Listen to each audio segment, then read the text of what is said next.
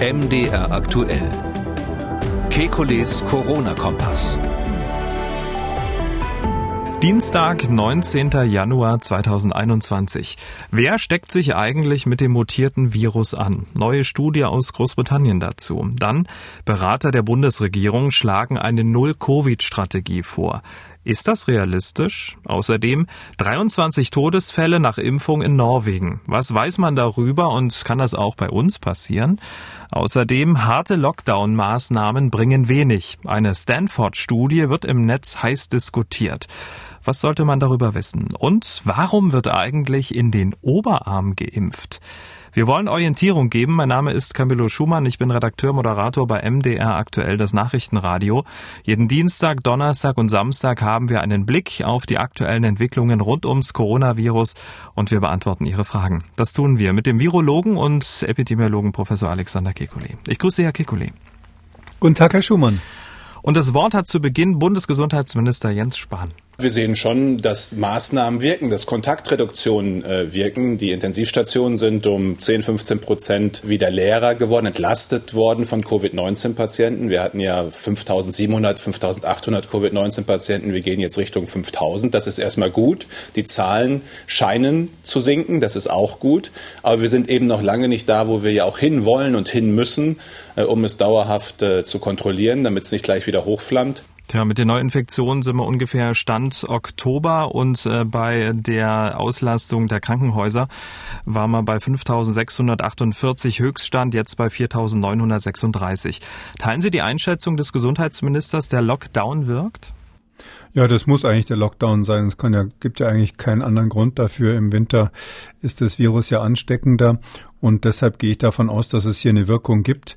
Man darf die Toten nicht zu kritisch betrachten an der Stelle, diese Zahl, ähm, weil die immer hinterher hinkt. Und je besser die Intensivstationen sind, ähm, je mehr Zeit sie haben, auch sich mit jedem einzelnen Patienten zu befassen, je weniger überlastet sie sind, desto länger dauert es, sage ich mal tragischerweise, ähm, bis dann jemand stirbt.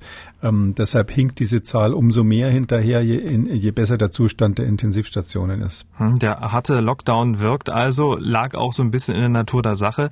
Im Netz verbreitet sich aber gerade eine Stanford-Studie rasend schnell, die von Corona-Kritikern ähm, sehr viel geteilt wird. Die Studie hat untersucht, ob scharfe Maßnahmen im Vergleich zu weniger scharfen Maßnahmen einen so großen Effekt auf das Pandemiegeschehen haben. Dazu wurden einige Länder untersucht, unter anderem auch Deutschland. Das Ergebnis signifikante Vor Vorteile von strikten Maßnahmen gegenüber weniger Einschränkungen gibt es nicht. Viele Hörer haben uns diese Studie geschickt mit der Bitte, sie mal einzuordnen. Sie haben sie gelesen. Was sollte man darüber wissen? Ähm, tja, naja, also wenn man jetzt als jemand vom Fach so eine Studie liest, dann äh, guckt man als erstes auf den Autor. Das ist der John Ioannidis, über den wir schon mal gesprochen haben in diesem Podcast. Ähm, das ist ein sehr ehrenwerter ähm, Kollege aus der medizinischen Fakultät, meine ich, in Stanford, ähm, der aber von Beginn der Pandemie an der Meinung war, dass die ganzen Gegenmaßnahmen ähm, nicht sinnvoll sind oder dass das übertrieben wird. Also jemand, der sehr kritisch an die Dinge rangeht, das muss man vorher sich anschauen. Ähm, bei dieser Studie hat er was ganz Interessantes gemacht. Ähm, natürlich in dem Versuch würde ich fast ihm unterstellen, äh, mal wieder zu zeigen, dass wir es übertreiben mit den Gegenmaßnahmen. Ähm, und zwar ist es ja so, ähm, es gibt eine ganze Reihe von Untersuchungen, die belegt haben in der Vergangenheit, dass ähm, diese nicht pharmakologischen Interventionen, also alles, was wir unter Lockdown, sozialen Einschränkungen verstehen, dass das einen erheblichen Effekt hat auf die Fallzahlen. Das ist ja klar, sehen wir in Deutschland im Moment ja auch. Ähm, da ist jetzt ganz berühmt eigentlich die, die, die Nature-Arbeit Arbeit aus dem Juni äh, vom Imperial College in London. Ähm, die haben eben damals auch ganz klar gezeigt, dass diese Interventionen in der ersten Welle was gebracht haben. Ähm, all diese Arbeiten haben aber ähm, eine Schwachstelle, kann man sagen, die auch viel kritisiert wird unter Fachleuten. Und zwar ist die Schwachstelle die, worauf bezieht man jetzt eigentlich die Wirkung von irgendwelchen Lockdown-Maßnahmen? Also auf den Zustand vorher, und das ist das, was normalerweise gemacht wird, und dann rechnet man das, was kurz vorher war, sozusagen einfach linear weiter und sagt, wenn wir nichts gemacht hätten, hätte sich's geradeaus weiterentwickelt. Und im Vergleich zu dieser rein hypothetischen ähm, äh, Linie kann man sagen, wir nennen das auf Englisch, heißt das Counterfactual tra Trajectory, also quasi die, die Linie, die, wenn man es gerade weiterziehen würde, eingenommen werde, wäre im Vergleich dazu, hat die Maßnahme das und das gebracht. Das ist natürlich nicht ganz richtig, das so zu machen, ja, weil äh, die Menschen haben am Anfang der Maßnahme ihr Verhalten geändert, haben wir schon oft drüber gesprochen und wir wissen, dass diese ganz individuellen Verhaltensänderungen einen erheblichen Einfluss haben und das wäre natürlich auch ohne weitere harte Maßnahmen passiert. Noch außerdem haben diese älteren Untersuchungen oder die meisten anderen Untersuchungen den Effekt, dass man eigentlich die, das Ergebnis der, der Lockdowns oder der Maßnahmen dann immer der zuletzt ergriffenen Maßnahme zuschreibt. Also man sagt, erst haben wir das gemacht, dann das, dann das. Und am Schluss war es eben dann so, dass, dass folgendermaßen die Fallzahlen runtergingen. Das stimmt ja auch nicht ganz, weil das kann ja sein, dass auf der Strecke dorthin bereits Effekte eingetreten sind, die dann das Ergebnis stärker beeinflusst haben. Genau. Mhm. Auf der Suche nach ähm, äh, sage ich mal, einer guten Referenz, hat der Ioannidis und seine Leute, die haben jetzt Folgendes gemacht. Die haben gesagt, okay, jetzt nehmen wir mal als Referenz für schwache Maßnahmen, für leichte Maßnahmen, nehmen wir mal Südkorea und Schweden. Das waren die beiden Länder, wo man ganz wenig gemacht hat im Sinne von Lockdown, weil man ja in einer ganz guten Lage dort war. Und ähm, wir vergleichen das mit den härteren Maßnahmen in ähm, zehn anderen Ländern, Deutschland zum Beispiel. Und wenn man jetzt quasi von dem Effekt, der durch die harten Maßnahmen eingetreten ist, wenn man davon abzieht, quasi mathematisch modelliert, das, was wahrscheinlich durch die leichten Maßnahmen schon erreicht worden wäre, dann ist diese Differenz, das kleine Plus, was man erzielt durch die härteren Maßnahmen, statistisch nicht mehr signifikant. Man sieht ein Plus, das ist zum Beispiel jetzt Frankreich. Ähm, die zusätzlichen Maßnahmen im Vergleich zu Schweden haben so ungefähr sieben Prozent äh, Verbesserung bei den Fallzahlen gebracht. Oder auch verglichen mit äh, Südkorea waren es bei Frankreich sogar 13 Prozent. Aber das sind keine signifikanten Ergebnisse. Das heißt, die, die Spanne, die Streuung der Statistik ist so breit, dass man nicht sagen kann, jawohl, die Zahlen belegen das. Hm. Oder andersrum gesagt, es ist nicht so hart belegbar, was in einer Bevölkerung, wo insgesamt die sich schon eingestellt haben auf die Pandemie und schon von sich aus Dinge tun, um Infektionen zu verhindern, was dann zusätzliche Eingriffe des Staates bringen sollen.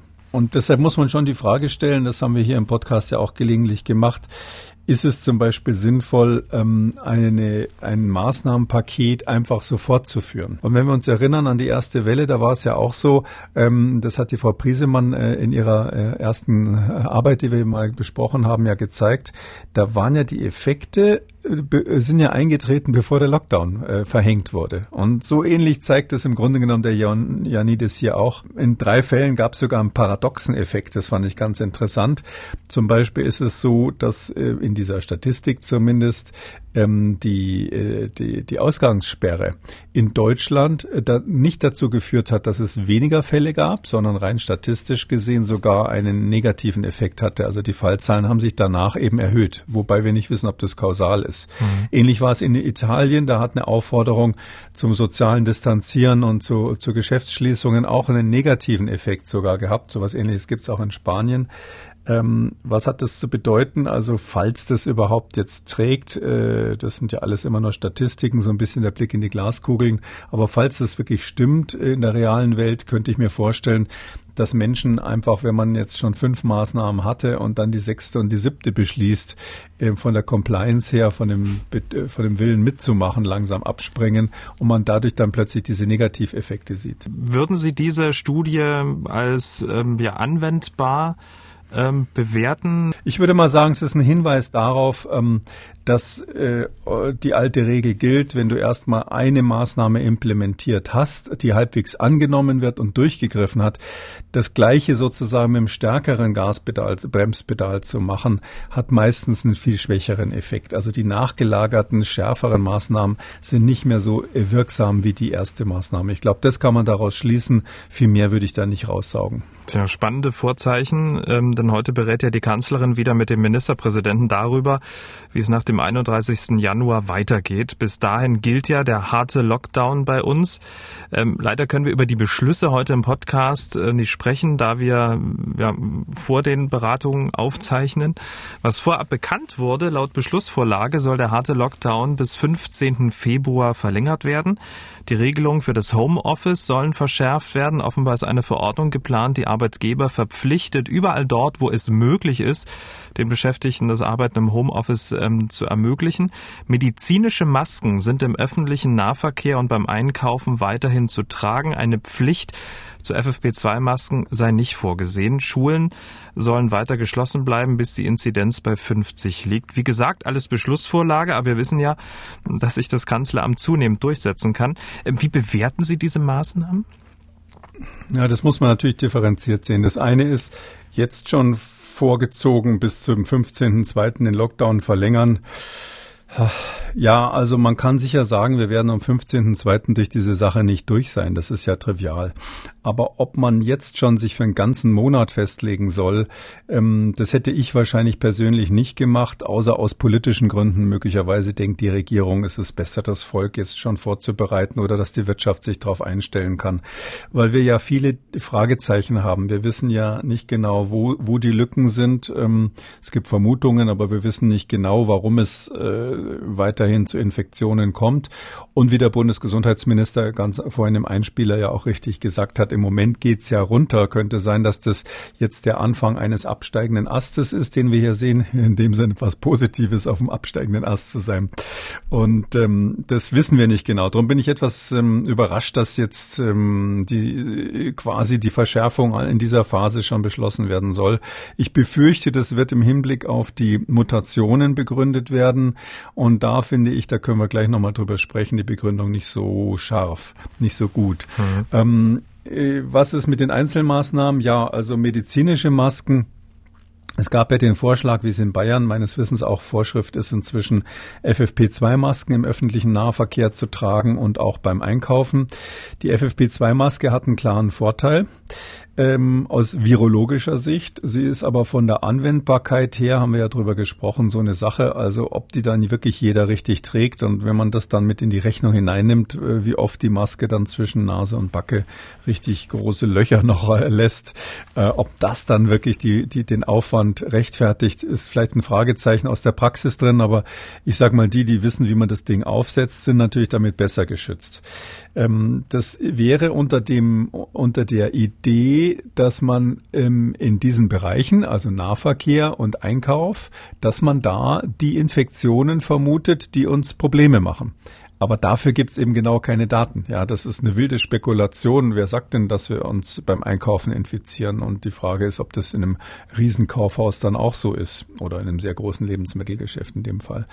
Und dann nochmal runterzugehen auf medizinische Masken. Das heißt, jetzt gilt quasi jeder normale OP-Mundschutz offensichtlich waren dann doch zu viele gehäkelte, selbstgebastelte Masken im Umlauf, ähm, die dann äh, so offensichtlich krasse Löcher lassen, dass man gesagt hat, da muss man jetzt ein bisschen mehr regulieren. Falls das der Grund gewesen sein sollte, Sie sehen schon, ist ein bisschen Kaffeesatz lesen, ähm, dann ähm, wäre das natürlich irgendwo begründet. Ja, Homeoffice, ja, das ist die äh, ganz wichtige, riesige Lücke, die, die ich ja schon seit langer Zeit ähm, angemahnt habe. Wir haben im ganzen ähm, Arbeitsleben haben wir eigentlich keine klaren Regelungen und keine scharfen äh, ausreichend scharfen Regelungen. Homeoffice ist jetzt ein Ding, was man machen kann. Das ist im Ausland ja auch schon gemacht worden, in der, in der Schweiz zum Beispiel, dass das jetzt verpflichtend ist, wo es geht. Aber hm, das sagt am Ende des Tages dann doch der Arbeitnehmer, wo es geht. Und ich hätte mir gewünscht, dass einfach die Pflicht ist, Entschuldigung, äh, Herr, Schumann, Sie hören das jetzt bestimmt zum fünften Mal, aber die Pflicht muss eigentlich sein, am Arbeitsplatz, immer wenn man im geschlossenen eine, Raum ist, eine Maske zu tragen. Punkt. Ausnahme da, wo es nicht anders geht, dann schnell testen. Aber dass diese simple Regelung Maske auf am Arbeitsplatz, Punkt, dass das, dass das nicht durchdringt, keine Ahnung, vielleicht gibt es da juristische Gründe. Und mit den Schulen, ja, also bis 50 runterbremsen und dann erst die Schulen wieder aufmachen. Das kann eine Weile dauern. Also äh, da wird sicherlich Probleme mit Abitur wieder geben und ähnliches. Ähm, das muss man halt mal sehen. Also wir können sicher bis 50 runterbremsen. Mein Problem bei diesen ganzen äh, Ansagen von Fallzahlen ist, ähm, wenn wir dann von der Bremse gehen, geht's wieder hoch. Das ist völlig klar. Weil Sie weil Sie auch die Masken ansprachen. Also eine Pflicht für FFP2-Masken sei erstmal nicht vorgesehen. Äh, Bayern ist da ja vorgeprescht und äh, gestern hat ja Gesundheitsminister Spahn angekündigt, dass 34 Millionen Menschen in diesen Tagen nun Gutscheine für FFP2-Masken per Post zugeschickt bekommen. Also 34 Millionen Menschen äh, haben dann zumindest für die nächsten Wochen eine FFP2-Maske. Das ist doch auch ein guter Schritt, oder? Ich finde, das ist ein richtiger Schritt. Der geht ja auch in die Richtung, wie ich das grundsätzlich immer sehe. Ich finde, man muss die Menschen, man muss davon ausgehen, dass die, die Menschen in Deutschland äh, schlau sind, dass sie lernen können und dass sie solche Dinge dann, wenn man es ihnen genau erklärt, auch verstehen. Und es ist ganz klar, wenn man jemanden wirklich er erklärt, wie die FFP2-Maske zu tragen ist, Stichwort Bart ab, äh, Stichwort wirklich luftdicht, dann bin ich der Meinung, dass die Menschen wissen, wie man das anwendet, aber es ist eben schwieriger als mit der, mit der selbstgemachten Maske oder dem einfachen OP-Mundschutz.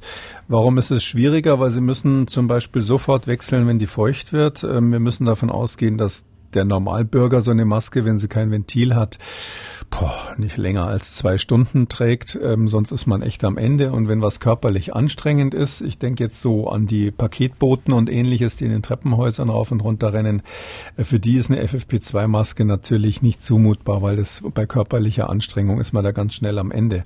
Und diese ganzen Wenns und Frage äh, Randbedingungen, die sind, ähm, machen es schwierig. Aber wenn Sie jetzt nur einen Virologen fragen, ich finde, man kann es den meisten Menschen beibringen. Ich hätte es wahrscheinlich eher als Empfehlung gemacht, wissen Sie, dass man sagt, wir empfehlen das und wer damit nicht klarkommt, ähm, oder sagt, Mensch, jetzt liebe ich meine selbst gehäkelte Maske so sehr, die will ich weitertragen. Hm, ich weiß nicht, ob das, ob das nicht vielleicht der bessere Weg gewesen wäre. Aber gut, so ist es jetzt scheinbar, soll es scheinbar jetzt beschlossen werden, dass die, die OP-Masken Pflicht werden. Na, möglicherweise, Sie haben es ja schon gesagt, ähm, treibt die Angst äh, vor der Mutation dann ähm, die Entscheidungsträger dann zu diesen Maßnahmen. Wir wollen wir dann später nochmal drauf eingehen. Ähm, eine Zeit ohne Corona, das wäre schön. Genau das ist das Ziel einiger Wissenschaftler, den heutigen Bund-Länder-Beratungen vorangegangen, war ja wieder ein Gespräch mit Wissenschaftlern, die die Kanzlerin und die Ministerpräsidenten beraten. Und einige Wissenschaftler, darunter die Virologin Melanie Brinkmann und der Physiker Michael Meyer-Hermann vom Helmholtz-Zentrum für Infektionsforschung, ähm, sollen der Kanzlerin eine No-Covid-Strategie vorgeschlagen haben. Ziel sei es, Neuinfektionen, Todesfälle, Lockdowns künftig komplett ähm, zu verhindern. Eine Inzidenz von Null solle erreicht werden. Das wird als Langfriststrategie in drei Phasen vorgeschlagen. War eine Inzidenz von Null. Wie bewerten Sie das? Ist das noch möglich? Ja, ich habe mir dieses Paper angesehen, das ist ja zirkuliert ja bereits. Ähm, da ist übrigens noch der Herr Fußt mit dabei vom IFO-Institut, so einer der wirklich re renommierten Wirtschaftsforscher. Und ähm, für mich auffällig die Ilona Kickbusch, das ist eine sehr, sehr bekannte, eigentlich ähm, international ähm, extrem exponierte äh, Expertin für Seuchenprävention, mit der hatte ich in der Vergangenheit oft zu tun, auch bei anderen Ausbrüchen. Die lebt in Genf und hat dort auch eine äh, Professur und berät unmittelbar die Weltgesundheitsorganisation. Also mit der, wegen der Frau Kickbusch habe ich gedacht, das muss man sich ganz genau anschauen, was da drinnen steht. Und ähm, ja, es ist, ähm, es ist so, die Idee ist natürlich, ist natürlich schön, ja, zu sagen, wir gehen auf Null runter. Vorbild jetzt in Australien zum Teil, Vorbild Neuseeland, mhm. äh, Vorbild Taiwan. Ähm, das war ja, wenn man sich erinnert, mein dringender Vorschlag ganz am Anfang dieser Pandemie, dass ich gesagt habe, wir haben kaum Fälle im Land. Das ist unsere Chance für Europa oder zumindest für Deutschland, eine echte Präventionsstrategie zu machen. Also zu verhindern, dass das Virus reinkommt. Und wenn es reinkommt, was man dann macht, ist das sogenannte Stamping Out, dass man die Herde sofort eliminiert. So ein bisschen macht China das ja jetzt ja auch im Moment, wobei in China da noch gewisse Lücken sind. Ich muss aber ganz ehrlich sagen, das jetzt so vorzuschlagen, das wäre ähm, ungefähr so, als wenn man, was weiß ich, am Anfang hat man im Badezimmer irgendwie einen nassen Boden gehabt und einer hat gesagt, ähm, wisch doch mal den Boden auf, wir machen das jetzt trocken und verhindern, dass wieder Wasser reinkommt als nächstes. Damals ist der eine dann ähm, als ähm, äh, Panikmacher ja bekanntlich beschimpft worden. Und jetzt steht aber im Badezimmer das Wasser schon äh, weit über Bauchhöhe, schon fast bis zum Hals. Und dann sagt man, jetzt kriegen wir das ganz rucki wieder trocken, während gleichzeitig ähm, ständig alle Wasserhähne ja noch offen sind. Ich glaube, ganz ehrlich gesagt, das ist absolut illusorisch. Das ist nicht zu machen in der jetzigen Situation.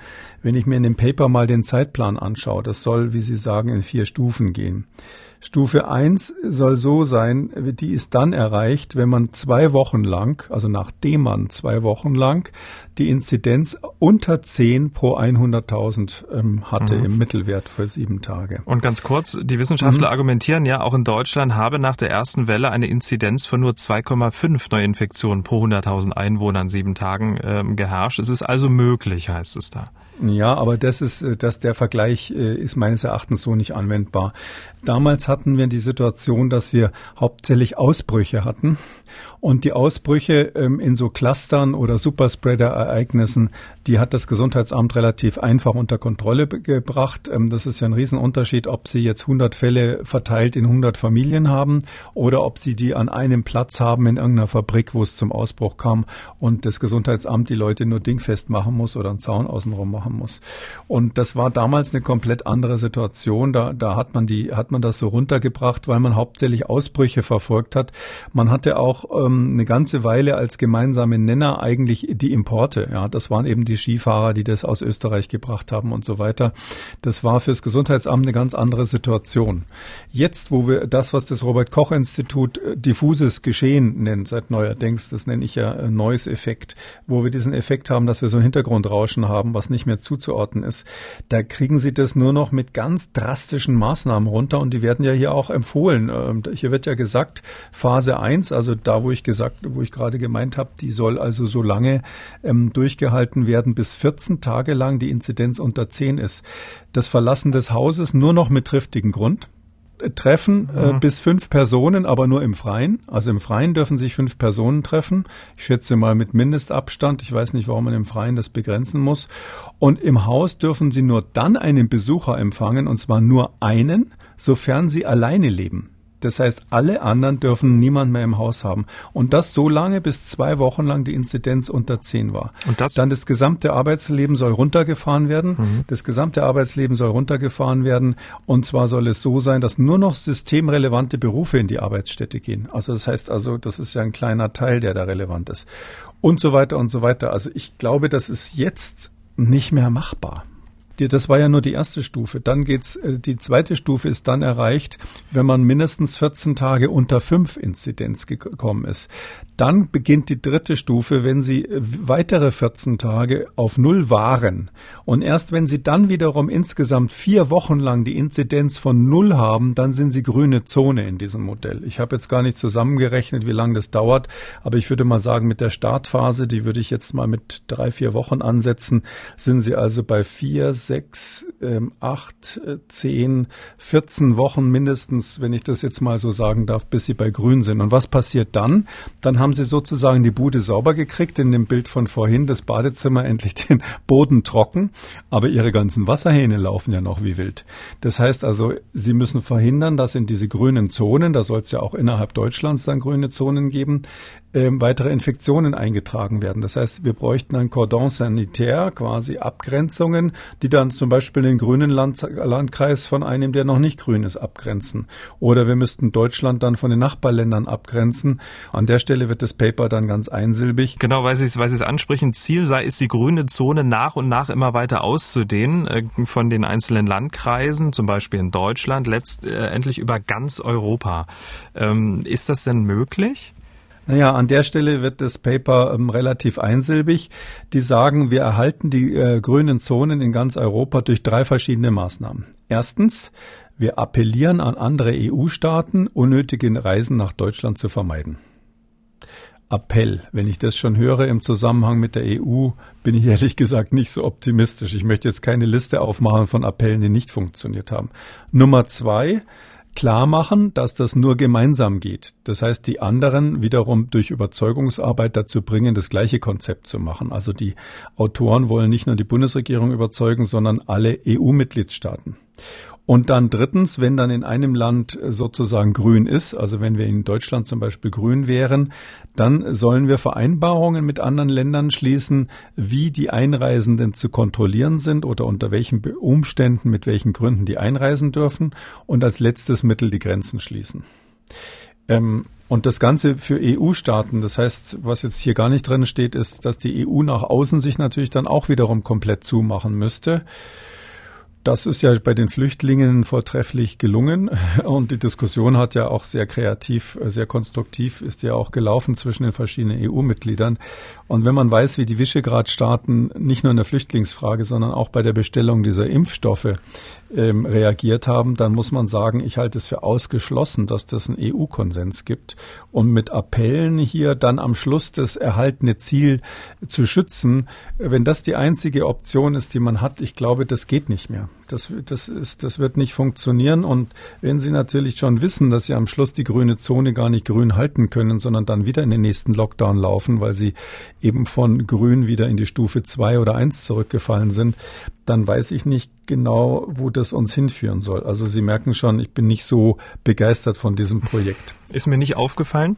Mhm. ähm, also wenn sozusagen ähm, Zero Covid ähm, nach Ihrer Darstellung, wie Sie es ja gerade ähm, gemacht haben, jetzt eher in der Theorie äh, funktionieren würde, in der Praxis dann aber äh, kläglich scheitern würde, was vermuten Sie denn, ähm, bei welchem Inzidenzwert wir uns dann in den nächsten Wochen, Monaten äh, uns dann tief in die Augen schauen müssen und sagen, okay, gut, damit müssen wir uns jetzt abfinden. Oh, das kann ich ganz ehrlich gesagt nicht machen. Also meine optimistische Prognose wäre schon, dass wir demnächst bundesweit unter 100 kommen. Wir werden dann so eine ähnliche Lage wie vorher kommen.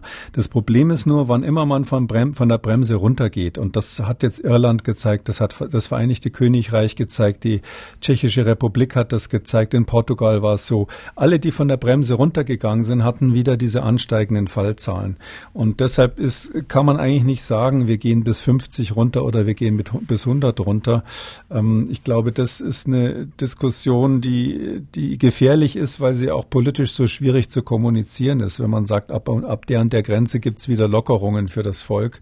Ähm, aber wissend, dass dann die Fallzahlen wieder ansteigen, dann ist das ist es ein gefährlicher Staat. Ich will noch dazu sagen, das wäre natürlich toll gewesen, all das zu machen am Anfang, bevor die italienische Variante, äh, die G-Variante, die ja auch infektiöser war als der ursprüngliche Wuhan-Stamm, in Norditalien so massiv ausgebrochen ist. Und ähm, da wäre der richtige Zeitpunkt dafür gewesen, hat man nicht gemacht. Aber jetzt, glaube ich, ist dieser Zug für diese Strategie abgefahren. Mutation ist genau das Stichwort. Äh, wir müssen drüber sprechen. Es gibt ja die, die in Großbritannien nachgewiesen wurde. In Südafrika wurde eine Variante gefunden. In Japan eine aus Brasilien und gestern nun eine neue Variante in einem Krankenhaus in Garmisch-Partenkirchen. 73 Patienten und Mitarbeiter wurden positiv getestet und bei 35 von ihnen wurde auch eine bislang unbekannte Variante des Virus entdeckt. Labormitarbeiter des Klinikums Garmisch hatten mit Hilfe eines speziellen Laborgeräts Unregelmäßigkeiten bei den Corona-Abstrichen festgestellt. Man könne aber noch nicht sagen, ob diese Virusvariante nun ansteckender oder aggressiver sei als die bislang bekannte, äh, als der bislang bekannte Coronavirus. Das hat zumindest der stellvertretende ärztliche Direktor Clemens Stocklausner gesagt. Ein Grund zur Panik bestehe nicht. Drei der Proben äh, wurden jetzt äh, an die Berliner Charité Charité geschickt. Mal ehrlich, ne? Solche, auf solche Meldungen müssen wir uns jetzt einstellen, oder? Ja, das ist ähm, ganz normal. Wir haben Mutationen und man muss ja schon ein bisschen aufpassen, was man jetzt Variante nennt. Das Virus mutiert ständig. Man kann so statistisch sagen, bei ungefähr jedem zweiten äh, Sprung ähm, auf den nächsten äh, Infizierten gibt es eine Mutation, so in der Größenordnung. Das heißt, das ist für Corona, Coronaviren sind relativ stabil, aber trotzdem kommt es eben zu diesen Mutationen. Und ähm, das irgendwann ist es so, dass sich ein mutierter Typ so durchsetzt, dass der einen echten Selektionsvorteil hat, dass der, wenn man so will, äh, im darwinschen Sinne ähm, sich wirklich so vermehrt, dass man sieht, aha, der kann irgendwas, was die anderen nicht können, Survival of the Fittest. Und das nennen wir dann Variante, wenn das sozusagen sich richtig durchsetzt. Das heißt, bloß weil man eine Mutation gefunden hat, ist das noch lange keine Variante. Und eine Variante würde ich das dann nennen, wenn es sozusagen eigenen, wenn ich mal so sagen darf, Ausbruch damit gibt. Um, ähm, so wie wir es in Großbritannien haben. Aber ja, auch die Varianten sind natürlich etwas, mit dem wir jetzt ständig rechnen müssen. Wir haben in Deutschland das sträflich äh, versäumt, ähm, hier genauer hinzugucken und diese äh, molekularbiologische Surveillance zu machen. In Großbritannien, wo man das weltweit am gründlichsten, mit Abstand am gründlichsten gemacht hat, da ist es eben so, dass man jetzt äh, was gefunden hat, diese berühmte B117 und ähm, gibt aber auch weitere, die schon entdeckt wurden und ich glaube, dass wir jetzt wöchentlich neue Varianten finden werden und warne davor, dann jedes Mal quasi da in Alarmismus zu verfallen. Das ist der normale Gang der Dinge, dass das Virus sich ändert und zwar typischerweise in der Weise, dass es ansteckender wird, aber zugleich zum Glück in der Regel weniger gefährlich. Das ist das, was wir bei den anderen Viren immer beobachtet haben. Und äh, ich bitte doch sehr höflich das Coronavirus auf diesem Weg, sich so zu verhalten wie alle anderen auch. Und die große Frage, was weiß man über die Variante, die in Großbritannien nachgewiesen wurde, B117? Es gibt ja eine neue Studie aus Oxford, die ein wenig Licht ins Dunkel bringt. Zum einen ist die Variante gefährlicher und wer steckt sich mit dieser Variante eigentlich an? Und das ist ja die große Frage. Ähm, gibt es denn aus Ihrer Sicht schon genügend, mal unabhängig von der Studie, die wir jetzt sprechen, genügend belastbare Informationen, um überhaupt äh, konkrete Schlüsse zu ziehen? Ähm, ja, glaube ich schon. Also diese Studie und auch die, die Daten, die, die sonst so zirkulieren, sind doch relativ eindeutig. Ähm, dieses B117, diese Variante, die in ähm, Südostengland zuerst aufgetreten ist, die ist offenbar etwas infektiöser als die anderen Varianten, die in England unterwegs sind. Ähm, wie viel ist schwer zu sagen, aber ich würde mal davon ausgehen, aufgrund der Gesamtsicht der Daten, dass wir plus 20 bis 30 Prozent haben.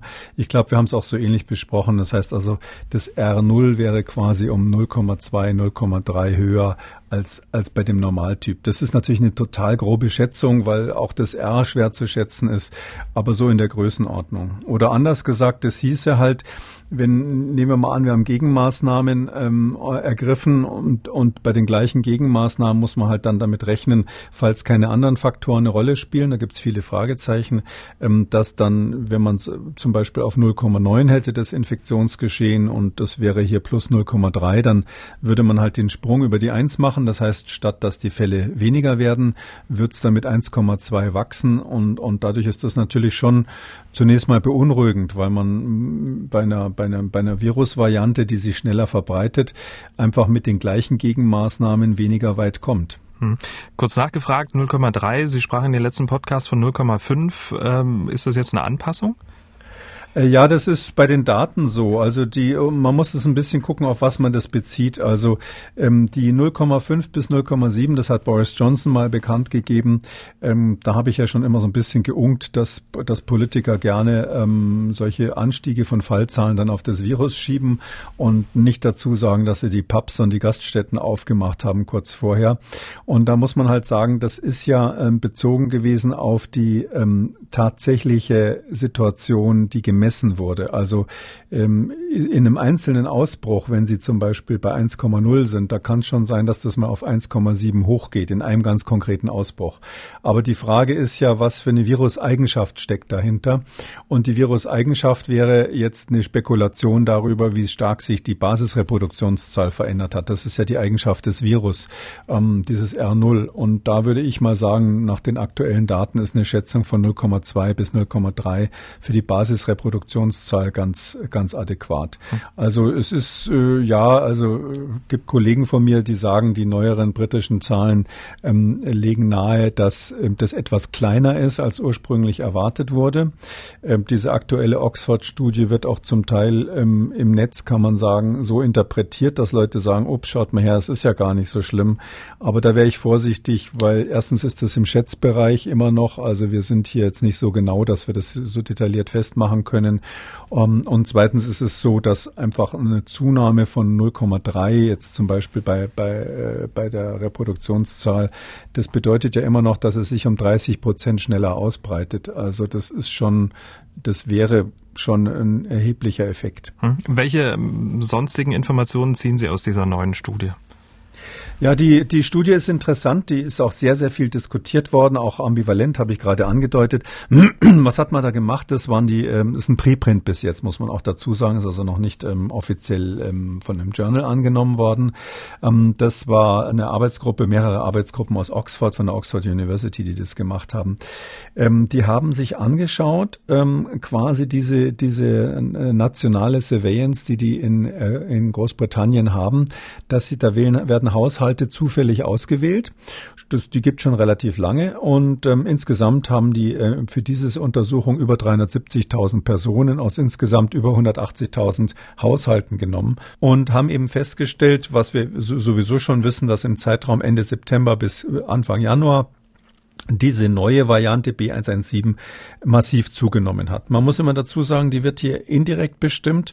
Das war diese Sache, dass bei einem bestimmten Test, der in England häufig verwendet wird, ähm, der Nachweis für das S-Gen dann ausfällt, also fällt. Wir nennen das S-Gene Failure. Also in, in so einer PCA, die die dort machen, zeigt sich diese Variante eleganterweise dadurch, dass von drei äh, Targets, die untersucht werden, plötzlich eins weg ist. Sonst würde man das gar nicht so einfach statistisch feststellen, aber man nimmt einfach an, dass dieser S-Verlust, dieses S-Failure mehr oder minder identisch mit dieser B117-Variante ist. Das ist eine Vermutung, die sage ich mal, wahrscheinlich stimmt, ganz sicher ist es natürlich nicht bei solchen Sachen. Und da hat man Folgendes festgestellt. Man hat festgestellt, natürlich erstens, die Variante nimmt massiv zu, aber das Interessante ist, diese Zunahme ist ähm, nicht wirklich verdrängend, sondern im Moment noch additiv. Das heißt also, die alte Variante oder die alten Varianten, die in England äh, zirkulieren, sind noch da, vermehren sich in gleicher Geschwindigkeit und dazu kommt jetzt diese neue, die sich etwas schneller vermehrt. Also es ist noch keine echte Verdrängung da. Und das ist ganz interessant, weil, weil man da natürlich fragen muss, woran liegt das? Hm. Und woran könnte es liegen? Ähm, das äh, heißt also, also erstens könnte man rein theoretisch formulieren, dass man sagt, es kann sein, dass der gleiche zweimal infiziert wird äh, mit den verschiedenen Varianten dann hätte man auch keine, keine Verdrängung, sondern Additiveffekt. Weil Verdrängung heißt ja immer, wenn jemand schon infiziert war, kommt das andere Virus, der zweitschnellste sozusagen, klopft an und dann sagt das Immunsystem, nein, äh, du kommst ja nicht rein, weil ich habe jetzt schon ein Virus, mit dem ich mich auseinandergesetzt habe. Ähm, das ist extrem unwahrscheinlich. Also das zumindest bei dieser britischen Variante. Wir haben ja schon über die brasilianische gesprochen. Und ähm, es ist so, dass ähm, das Wahrscheinlichere ist, dass hier tatsächlich unterschiedliche Populationen erstmal infiziert wurden. Das heißt also, in England ist das normale Infektionsgeschehen, was man schon länger beobachtet hat mit der Standardvariante. Und dann hatte man ja tatsächlich ebenso ab Anfang Dezember schon immer beobachtet, dass man eine ganz massive Zunahme bei den Jugendlichen hat und auch bei den Schülern hat, auch jüngeren Schülern. Das war in der ersten Welle nicht so sehr und das war auch vorher nicht so sehr. Das ist jetzt akut quasi ein wichtiger Teil des Infektionsgeschehens in England. Und bei dieser Population gibt es beide Varianten natürlich, die alte und die neue. Aber es scheint eben so zu sein, dass die beiden Varianten unabhängig voneinander, ähm, wenn ich so sagen darf, diese Subpopulationen infizieren. Das heißt also zum Beispiel, wenn Sie eine große Schulklasse haben mit 30 Kindern und dann ist entweder die alte Variante dort am Ausbrechen oder die neue. Nicht, nicht beide zusammen in dem Sinn, dass sie sich, äh, dass sie sich verdrängen würden. Und ähm, das führt dazu, dass man halt einen echten additiven Effekt hat ähm, und wir jetzt ähm, davon ausgehen müssen, dass irgendwann in Zukunft das erst zu der, zu der Verdrängungssituation Situation kommt. Das heißt, die neue Variante tut uns nicht einmal den Gefallen, die alte äh, äh, zurückzudrücken, sondern das dauert jetzt noch eine Weile, die laufen nebeneinander her mhm. und irgendwann in den nächsten Wochen wird die neue sich durchsetzen. Ist das jetzt eine gute oder eine schlechte Nachricht auch für die Situation möglicherweise bei uns? Ähm, das ist ähm, vor allem deshalb eine wichtige Nachricht, weil das heißt, wir wissen nicht genau, ähm, warum die schneller ist. Ja, also das ist nämlich nicht klar, warum diese, diese neue Variante tatsächlich sich schneller ausbreitet. Wenn man einen echten Verdrängereffekt hätte, könnte man sagen, na ja, Survival of the Fittest, die eine ja, setzt sich quasi gegen die andere im direkten Wettkampf durch, weil sie zum Beispiel weitergetragen wird durch die Luft oder kleinere Virusmengen reichen. Also hier steht der Verdacht als eine Möglichkeit im Raum, dass kleinere Virusmengen ausreichen für eine Infektion. Das wäre natürlich eine echt schlechte Nachricht, weil das heißt dann, dass man statt ein Meter lieber zwei Meter Abstand halten muss, weil eben kleinere Virusmengen ausreichen und ähnliches. Das ist aber nur eine der möglichen Erklärungen. Die andere wäre, dass die neue Variante einfach über längere Zeit ausgeschieden wird von den Infizierten dann ähm, würde das selbstverständlich erklären, dass man mehr Angesteckte bekommt, weil die Dauer der Ausscheidung des Virus natürlich eine ganz wichtige Rolle bei dieser Reproduktionszahl R äh, spielt. Wir wissen zum Beispiel von den Masern, dass die so massiv infektiös sind, unter anderem deshalb, weil man relativ lange Virusausscheider ist. Um, was aber hier ganz interessant und eben wichtig ist im Zusammenhang mit diesen Subpopulationen, also die wir, wir sehen auch in England Hinweise darauf, dass es, dass diese neue Variante insbesondere bei asymptomatischen Patienten eine Rolle spielt. Was heißt es? Patienten ohne Symptome haben die neue Variante. Das passt erstens dazu, dass im Moment ja das mehr bei Jugendlichen ist, die ja bekanntlich weniger Symptome haben. Das könnte aber auch bedeuten, dass man dadurch ähm, unbedarfter die Infektion mhm. weitergibt. Ja, das bedeutet ja, dass eine ziemlich schwierige Kombination wäre, wenn das so aufeinander zutrifft, oder? Naja, das, das, das äh, könnte eben sein. Das sieht schon so aus und würde ja auch zu der allgemeinen Theorie passen. Wenn jetzt diese neue Variante, das ist jetzt bitte eine Spekulation an der Stelle, aber diese Studie gibt es so ein bisschen her, die deutet in die Richtung, wenn die Variante jetzt wirklich häufiger asymptomatische Verläufe machen würde, dann hieße das ja, die Menschen geben unbedarft das Virus eher weiter. Das würde erklären, warum R höher ist, also die Ver Verbreitung höher ist, weil man eigentlich, weil man einfach häufiger ganz asymptomatisch ist. Das wäre aber zugleich in Klammern so eine kleine gute Nachricht, weil das ja bedeuten würde, äh, dass ähm, die, diese, die krankmachende Wirkung abgenommen hat. Das gibt's noch keine Daten dafür, aber wenn es häufig, besonders häufig bei asymptomatischen ist, schräg, äh, Schrägstrich bei, bei jüngeren Menschen, dann äh, könnte das eine Entwicklung sein, die jetzt nicht unbedingt ähm, so alarmierend ist. Ähm, das ganz andere, was es gibt, ist, äh, da wir ja wissen, die breiten sich letztlich in verschiedenen Subpopulationen aus, die ursprüngliche Variante und diese neue B117. Da gilt natürlich Folgendes. Subpopulationen unterscheiden sich immer im Verhalten insbesondere wenn man jüngere Menschen anschaut. Und jetzt nehmen wir mal an, es wäre so, dass im Moment, ohne dass das jetzt eine Präferenz des Virus ist, aber de facto einfach im Moment die Verbreitung von B117 mehr bei jüngeren Menschen ist, dann wissen wir einfach, dass die sich tendenziell weniger an die ganzen äh, Maßnahmen halten. Bei denen gibt's mehr äh, schnellere Verbreitung und das könnte allein das Verhalten der Subpopulation, wo sich das Virus ausbreitet, mhm. das könnte ein Grund dafür sein, ähm, dass wir diese höhere Ausbreitung sehen, also dieses höhere R. Das muss also nicht unbedingt eine Eigenschaft des Virus selbst sein. Mhm. Und der Blick, und das sagt es ja auch, der Blick auf die Mutation ist äh, ja eine wichtige Sache, um es dann besser einschätzen zu können und auch dann unsere Maßnahmen dementsprechend dann auch äh, anpassen zu können. Und bisher, das haben wir ja im Podcast ja auch schon mehrfach gesprochen, spielte ja die Suche nach Virusmutationen ähm, in der aktuellen Pandemie Pandemie, sagen wir mal, eine untergeordnete Rolle. Ähm, das soll sich jetzt ändern. Bundesgesundheitsminister Jens Spahn hat die Verordnung zur molekulargenetischen Surveillance des Coronavirus unterschrieben. Mit dieser Verordnung verpflichten wir die Labore, die SARS-CoV-2-Viren zu sequenzieren und ihre Ergebnisse an das Robert Koch Institut zu übermitteln. Und wir vergüten die Übermittlung der aufwendig gewonnenen Daten mit 220 Euro pro Sequenz. Auch wer positive Corona-Testproben an die Speziallabore übermittelt, bekommt dafür eine Aufwandsentschädigung. Die Menge der so untersuchten Proben richtet sich dabei nach der Infektionslage. Grundsätzlich gilt, dass mindestens fünf Prozent aller Positivtestungen entsprechend Genom sequenziert werden sollen. Die Analyse des Coronavirus wird damit fester Bestandteil der Pandemieüberwachung. Gut, jetzt könnte man ketzerisch sagen, vor dem Ende der äh, Pandemie fangen wir jetzt an zu sequenzieren. Aber bei allem, was Sie vorangegangen gesagt haben, ist es nicht total wichtig, jetzt äh, sozusagen die ähm, scharfe Brille aufzusetzen und zu wissen, äh, welchen Umfang äh, die Mutationen haben? Ja, was Sie sagen, ist richtig mit Betonung auf jetzt.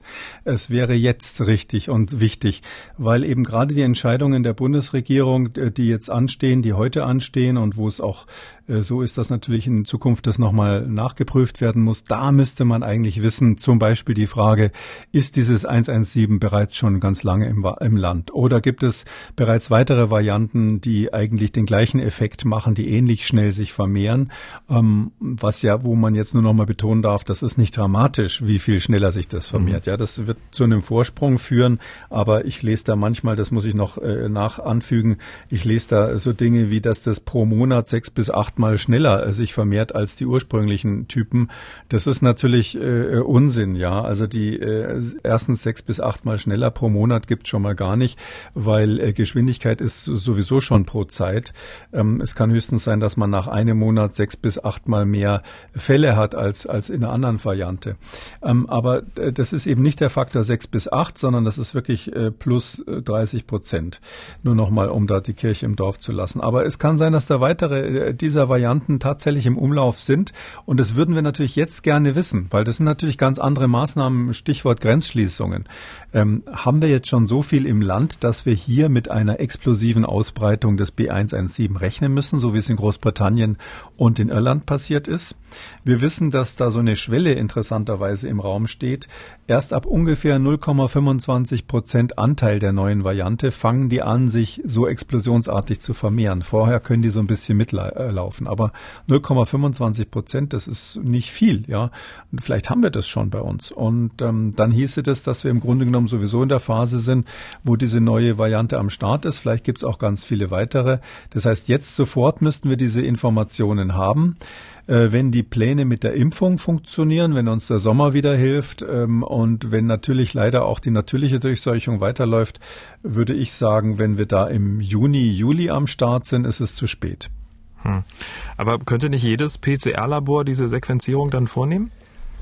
Nee, das ist ein ganz großer Unterschied. Also die PCR muss man sich vorstellen, ist sowas, das wird in der Routinediagnostik fast mit Robotern gemacht, hätte ich gesagt. Das sind so Maschinen, ähm, da muss man eigentlich das nur reinladen, auf Start drücken und dann aufpassen, dass die Maschine keinen Unsinn macht, ähm, was nicht ganz einfach immer ist. Aber das ist äh, trotzdem, sage ich mal, absolute Routine. Und eine Sequenzierung, das ist schon, wenn man sagt, das eine ist Handwerk, das andere ist dann eher eine Kunst. Mhm. Die Sequenzierung, ähm, dafür braucht man spezielle Methoden. Wir machen das heutzutage äh, mit einer äh, Methode, die nennen wir Next Generation Sequencing. Das ist quasi so eine Sequenzierungsmethode, wo Sie mit hoher Geschwindigkeit eine große Zahl von Proben durchschleusen können. Aber da gibt's ganz spezielle Geräte für, die sehr teuer sind. Spezielles Personal, das sich darum kümmert. Meistens sind es ganze Arbeitsgruppen, die sozusagen hauptberuflich Sequenzierer sind und das machen. Und ähm, das kann nicht jedes Labor. Das ist völlig ausgeschlossen. Also an diese 220 Euro pro Labor kommen in Deutschland nur ganz wenige ran, weil die diese Möglichkeiten haben. Und häufig stehen diese Sequenzierer auch nicht ähm, in der Virologie direkt, sondern das sind häufig so sogenannte Core Facilities an der Uni, also quasi Dienstleistungseinheiten, die das dann für die ganze Universität machen, wenn man sowas mal braucht. Hm, ich sehe also nicht, wie man mit dem äh, Hard mit der Hardware, die jetzt da ist, auf diese äh, vom Bundesgesundheitsminister genannten fünf Prozent kommen soll. Nochmal zur Erinnerung, selbst das äh, Referenzlabor der Bundesrepublik beim Herrn Drosten in der Charité hat ja unter 1000 Sequenzen bis jetzt seit Beginn der gesamten Pandemie geliefert. Ich glaube, ähm, das hochzufahren ist hauptsächlich ein Thema von Personal und von Hardware, die man braucht. Apropos Hardware hier in Garmisch, ne, wo dann ähm, eine weitere noch unbekannte Virusvariante entdeckt wurde. Da, die wurde ja mit Hilfe eines speziellen Laborgeräts ähm, entdeckt. Ähm, die sind jetzt aber weitergeschickt worden eben in dieses Labor ähm, der Charité. Ähm, das heißt, die Labore sammeln es erstmal ein und dann wird es nochmal spezieller geprüft oder wie muss ich mir das vorstellen? Ja, das ist, was Sie sagen, ist äh, ein wichtiger Hinweis. Also es gibt natürlich Labore, die können das sozusagen fertig machen und unterschreiben. Aber das muss man sich so vorstellen, man stellt äh, diese Sequenz von den einzelnen Bausteinen äh, der Erbinformation des Virus fest. Das sind 30.000, um, um die 30.000 Bausteine. Die Maschine liest es durch, da macht sie beim ersten Lesen meistens ein paar Fehler, da müssen sie gucken, wo sind die Fehler, da müssen sie es nochmal selektiver lesen, äh, dann müssen sie Plausibilitätschecks machen, weil ein einziger Austausch eines einzigen Bausteins da drinnen kann ja dazu führen, dass das Virus dann hinterher sowas wie eine Variante ist, zumindest eine Mutation hat, da müssen sie Mutation belegen. Und ähm, bis man dann am Schluss sagen kann, jawohl, das ist jetzt die Sequenz, wo ich, die ich herausgekriegt habe, wo ich sicher bin, dass wirklich jede einzelne Base, wie diese Bausteine heißen, stimmt stimmt. Das dauert, also in einem normalen Forschungslabor, wenn Sie flott sind, brauchen Sie für eine Sequenz eine Woche. Ja, aber dann sind Sie schon ganz gut dabei. Nicht so wie wir früher im Labor. Wir hatten da andere Methoden. Da haben wir da zwei Monate gebraucht, um, um, um 500 äh, zu sequenzieren. Das ist schneller geworden, aber wie gesagt, eine Spezialtechnik. Und am Schluss zu unterschreiben, dass alles richtig ist, das können meistens äh, nur darauf wirklich spezialisierte Labore, wie zum Beispiel das Referenzlabor für Coronaviren an der Charité Charité in Berlin. Und ja, dann wird es in der Regel so laufen, dass die Labore da einen Hinweis drauf haben und dann schicken sie das nach Berlin. Und da geht es dann nochmal von vorne los, die prüfen das dann nochmal äh, nach. Und bis man dann sozusagen am Schluss sagen kann, aufstehen darf und sagen darf, jawohl, wir haben jetzt die deutsche Variante, äh, was weiß ich, wenn Sie Garmisch sagen Bavaria 113, ähm, dann äh, das, das dauert eine Weile, ja.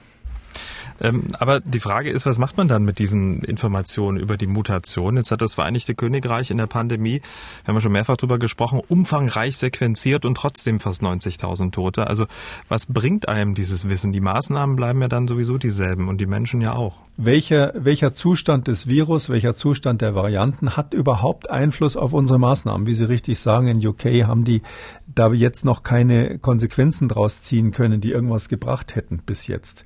Und da muss man sagen, das ist natürlich ein Riesenunterschied, weil wenn wir jetzt eine neue Variante haben, ich lese zum Teil in der Zeitung, Supervirus ist im Anmarsch, neue Pandemie bricht aus. Oder die Pandemie in der Pandemie. Ne? Die Pandemie in der Pandemie. Mensch, die G-Variante, die jetzt weltweit zirkuliert, ist doch auch in Italien mal entstanden und dann weltweit ausgebrochen. Klar, das wäre schön gewesen, wenn man sie damals den Deckel drauf gemacht hätte und früher erkannt hätte und das verhindert hätte. Ist nicht passiert. Jetzt ist sie weltweit vorhanden. Ähm, und jetzt wird es so sein, dass diese neuen Varianten, vielleicht die 117 oder eine der vielen anderen, die mit Sicherheit zirkulieren und nicht gefunden wurden, Übrigens die 117 aus, aus Großbritannien, die könnte von irgendwo aus auf der Welt stammen, weil in allen anderen Gegenden wird ja nicht richtig geguckt. Vielleicht kommt sie, vielleicht kommt sie aus Garmisch, ja, keine Ahnung. Ähm, ist natürlich ein Spaß gewesen. Ich glaube nicht, dass sie aus Garmisch kommt, aber es ist durchaus möglich, dass die irgendwo anders aus der Welt zum ersten Mal wirklich aufgetreten ist. Übrigens genauso wie die norditalienische damals, die ist in Norditalien, hat die sich massiv vermehrt, aber wir haben einzelne Belege, dass die vorher schon mal hier und da aufgetaucht ist. So wird es jetzt einfach sein und die, die Frage ist einfach, wo kann man Maßnahmen ergreifen? Und ich glaube, dass jetzt diese Variante auf keinen Fall ein Grund dafür sein darf, dass wir in Aktionismus verfallen, dass wir äh, Maßnahmen verschärfen, ohne dass wir konkreten Beleg dafür haben, dass das etwas bringt. Und wir haben ja eine ganze Reihe von offenen Baustellen in Deutschland, äh, über die wir gesprochen haben, Altersheime und so weiter die, diese Baustellen jetzt endlich fertig zu machen, dafür ist natürlich die neue Variante eine Herausforderung nochmal, ein Appell.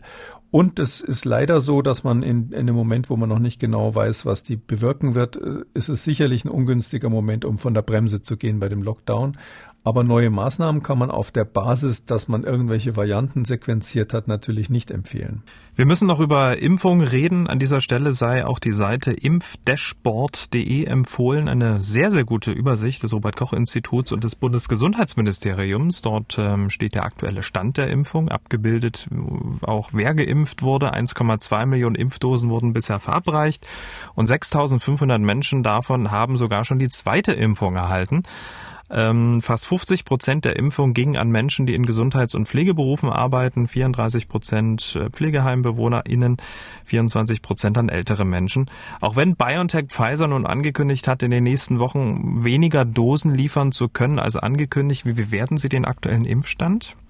Also ich bin ja an der Stelle überhaupt nicht auf der Seite derer, die sich da beschweren. Ähm, das ist eine riesen logistische Aktion. Das war völlig klar von Anfang an, dass da, wo gehobelt wird, auch mal Späne fliegen. Und ähm, natürlich, wenn man das vergleicht mit anderen Impfstoffen, wo es monatelang irgendwelche Ausfälle gab, weil irgendein Reaktor äh, kontaminiert, also bakteriell verseucht war oder ähnliches, Mensch, das läuft doch super im Vergleich damit. Und 1,2 Millionen äh, geimpft in Deutschland, ähm, das ist doch kein Grund, um sich jetzt, um sich jetzt aufzuregen an der Stelle. Also ich glaube, da soll man die Leute mal machen lassen. Wir haben da äh, meines Wissens fast 400 Zentren, die bereit wären dazu. Wir haben mobile Trupps, die das machen.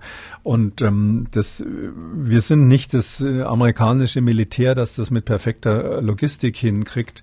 Aber ähm, dass wir überhaupt Impfstoff haben, ist, ist gut. Wir haben möglicherweise, hätten möglicherweise mehr bekommen können, wenn auch an dieser Stelle möglicherweise die Berater der Europäischen Kommission gesagt hätten, dass man mehr von den RNA-Impfstoffen bestellen soll.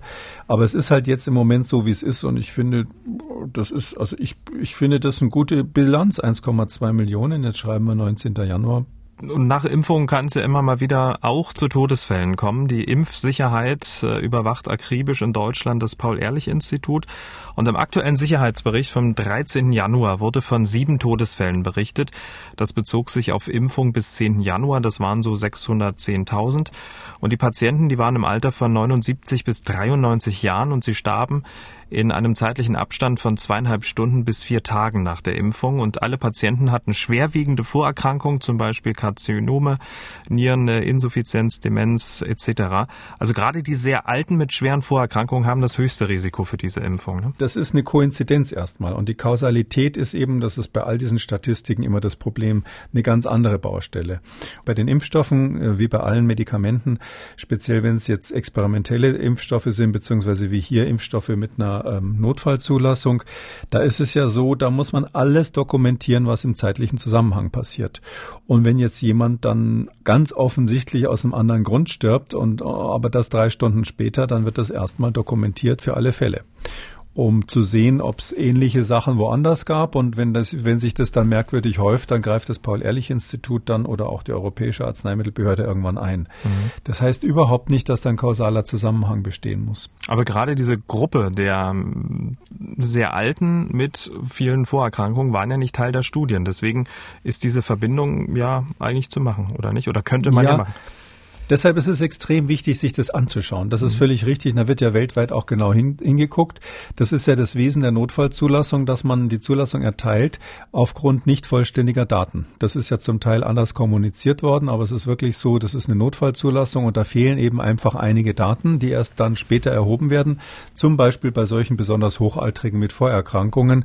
Das wird dann komplettiert. Und drum schaut man sich diese Daten natürlich in der Post-Marketing-Surveillance, also jetzt in der weiteren Überwachung oder manche sagen auch Phase 4 Studie dazu. Äh, da wird das, ähm, wird das jetzt ganz genau angeschaut und ausgewertet. Und die Daten, die ich soweit kenne, auch aus den USA, da sind ja inzwischen über 10 Millionen Menschen geimpft worden mit den RNA-Impfstoffen. Äh, da ist kein Hinweis bisher darauf, dass es einen kausalen Zusammenhang im engeren Sinne gibt. Hm, da schlägt Norwegen ein bisschen raus, denn in Norwegen ist die Todesrate deutlich höher. Unter den bisher nur 42.000 Geimpften gab es insgesamt 23 Todesopfer. Todesopfer. Die Berichte legen nahe, dass häufige Nebenwirkungen von mRNA-Impfstoffen wie Fieber und Übelkeit bei einigen gebrechlichen Patienten zu einem tödlichen Ausgang beigetragen haben könnten. So wird Sigurd Hortemo, Chefarzt der norwegischen Arzneimittelbehörde, zitiert. Ähm, können Sie sich diese hohe Todesrate erklären? Ja, das ist natürlich im weltweiten Vergleich ein Ausreißer, muss man sagen. Ähm, ich kann mir das nicht erklären. Also es ist ähm, so 23 Tote bei 42.000 Geimpften. Das würde selbst, wenn man äh, sagt, Alte sterben sowieso irgendwann, und das kann ja zufällig mal nach der Impfung sein, ähm, das soll jetzt nicht despektierlich sein, aber aus statistischer Sicht ist es natürlich so, selbst wenn man sich das so anschaut, ist es so, ähm, dass ähm, das nicht zusammenpassen würde. Die Vermutung ist natürlich jetzt sehr ernst, die hier von den Norwegern geäußert wird. Und man muss dazu sagen, Norwegen ist ein Land, was hervorragende Statistiker hat, hervorragende Epidemiologen hat, die in vielen internationalen Studien auch führend dabei waren. Das heißt, man muss das ernst nehmen, was Sie da festgestellt haben und auch welche Schlussfolgerungen Sie ziehen. Es ist ja ein gewünschter Effekt des Impfstoffs, gar nicht mal so in dem Sinne Nebenwirkung, dass es zu der sogenannten Impfreaktion kommt. Schwellung, Rötung, manchmal Schmerzen, äh, manchmal bisschen Müdigkeit und was es so alles gibt. Manche haben Gliederschmerzen, vielleicht bis hin zu Schlafstörungen und so. Das gibt's ja alles. Eltern, die ihre Kinder gelegentlich zum Impfen bringen, die kennen, kennen das. Und da sagt der kind, Kinderarzt dann immer Impfreaktion. Das, was so ein, beim, Kinder, beim Kind halt dazu führt, dass es drei Tage nachts schlecht schläft und viel schreit, ähm, das kann natürlich der gleiche Effekt, also diese starke Stimulierung des Immunsystems, kann natürlich bei einem Hochaltrigen, der zusätzlich vielleicht ein paar sehr schwere Grunderkrankungen hatte, der letzte Tropfen sein, der das fast zum Überlaufen bringt. Das, das ist nicht auszuschließen, ja. Das kann man sich so vorstellen. Das Immunsystem soll ja trainiert werden durch die Impfungen. Jetzt stellen Sie sich vor, Sie würden im Alten irgendwie zwei, zehn Kilo äh, Gewichte hingeben und sagen, trainier mal damit, weil das ist gut, starke Muskeln zu haben. Dann haben Sie eine faire Chance, dass der einen Herzinfarkt bekommt und sich überanstrengt. Und es ist nicht auszuschließen, so wie die Norweger das hier als Verdacht in den Raum stellen, dass es auch so eine Art Überanstrengung der Immunantwort gibt, weil der Impfstoff, das muss man sagen, die mRNA-Impfstoffe sind dafür, dass da ja kein Wirkungsverstärker dabei ist, kein Adjuvans dabei ist, sind die ganz schön reaktogen, wie wir sagen. Also die machen eine relativ starke Impfreaktion. Hat, glaube ich, viele Fachleute auch überrascht, dass sie so stark ist. Aber ähm, im Sinne des gewünschten Zwecks ist das ja gut, die Impfreaktion, weil sonst würden sie nicht auf diese 95 Prozent Wirksamkeit kommen. Hm. Auch äh, in Norwegen waren die ähm, Menschen, die gestorben sind, hochaltrig, hatten Vorerkrankung. Äh, nur eben dieser Ausreißer, der ist im Moment noch nicht erklärbar und ja besonders wichtig auch ja für die anderen Länder. Und da könnte man ja mal schauen, weil Sie gerade gesagt haben, Norwegen hat eine gute Statistik, die schauen da sehr gut drauf. Schauen die besonders gut drauf und wir vielleicht nicht. Ne? Da wird man dann so ein bisschen unruhig. Ja, das Paul-Ehrlich-Institut hat auch internationalen hervorragenden Ruf, muss man dazu sagen. Äh, ich erwarte hier eigentlich die, die beste Arbeit von der EMA, also von der Europäischen Arzneimittelbehörde. Äh, die sind jetzt natürlich so ein bisschen, ähm, fast hätte ich gesagt, kalt erwischt worden von dieser Pandemie. Die waren ja in London und mussten im Zusammenhang mit dem Brexit nach Amsterdam umziehen. Da ist vieles jetzt erst, ähm, sage ich mal, ähm, im Entstehen wieder. Einiges Personal ist auch in London leider geblieben. Und ähm, was die jetzt machen müssen, ist sehr, sehr schnell den europäischen Vergleich herstellen. Norwegen ist ja kein EU-Mitglied und ähm, deshalb sind die Daten von dort ähm, quasi über Bande gespielt. Und jetzt muss die EMA im Grunde genommen, die europäische Behörde, da europaweit die Daten zusammenziehen. Einfach deshalb, selbst wenn wir in Deutschland 1,2 Millionen Impfungen haben, wir brauchen natürlich da eine größere Stichprobe, vor allem bei den Alten. Es ist ja, ist ja ungefähr so grob gesagt die Hälfte der Geimpften wohl aus dem medizinischen Bereich ähm, und die andere Hälfte überhaupt gehört zu der Risikogruppe Alte und, und andere schwere Vorerkrankungen. Und da müsste man halt mal gucken, wie viele haben wir eigentlich, die wirklich hochaltrig mit, mit, ähm, mit, äh, mit schweren Vorerkrankungen waren. Gab es da vielleicht in Norwegen irgendwas, wo man es näher eingrenzen kann? Und das muss man ruckzuck machen, ja, weil vor allem um die Bevölkerung jetzt nicht zu verunsichern in Deutschland und anderen EU-Staaten. Ich selber sage jedem, der über 80 ist und fragt, lass dich impfen und zwar so schnell du es kriegen kannst. Aber diese Empfehlung ist natürlich gekoppelt an die Überzeugung, dass es keine ähm, schweren Nebenwirkungen gibt. Und wenn die Norweger da andere Daten jetzt haben, muss man da ganz, ganz schnell sein, um das zu klären. Und wenn es belastbare Daten dann auch für ganz Europa gibt, äh, erfahren Sie es hier im Podcast. Damit sind wir bei den Hörerfragen. Dieser Herr hat angerufen.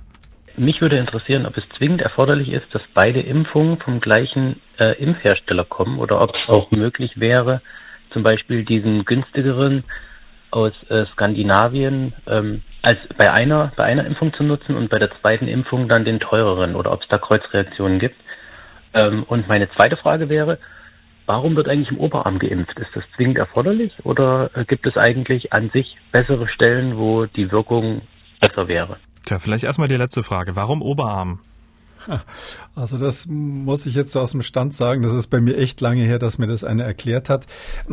Also es ist so, beim Erwachsenen ist der Oberarm natürlich ein gut zugänglicher Muskel, in dem man gut injizieren kann, den man gut greifen kann, äh, den man letztlich sieht bei den meisten. Ähm, dieser Deltoidmuskel da am Oberarm.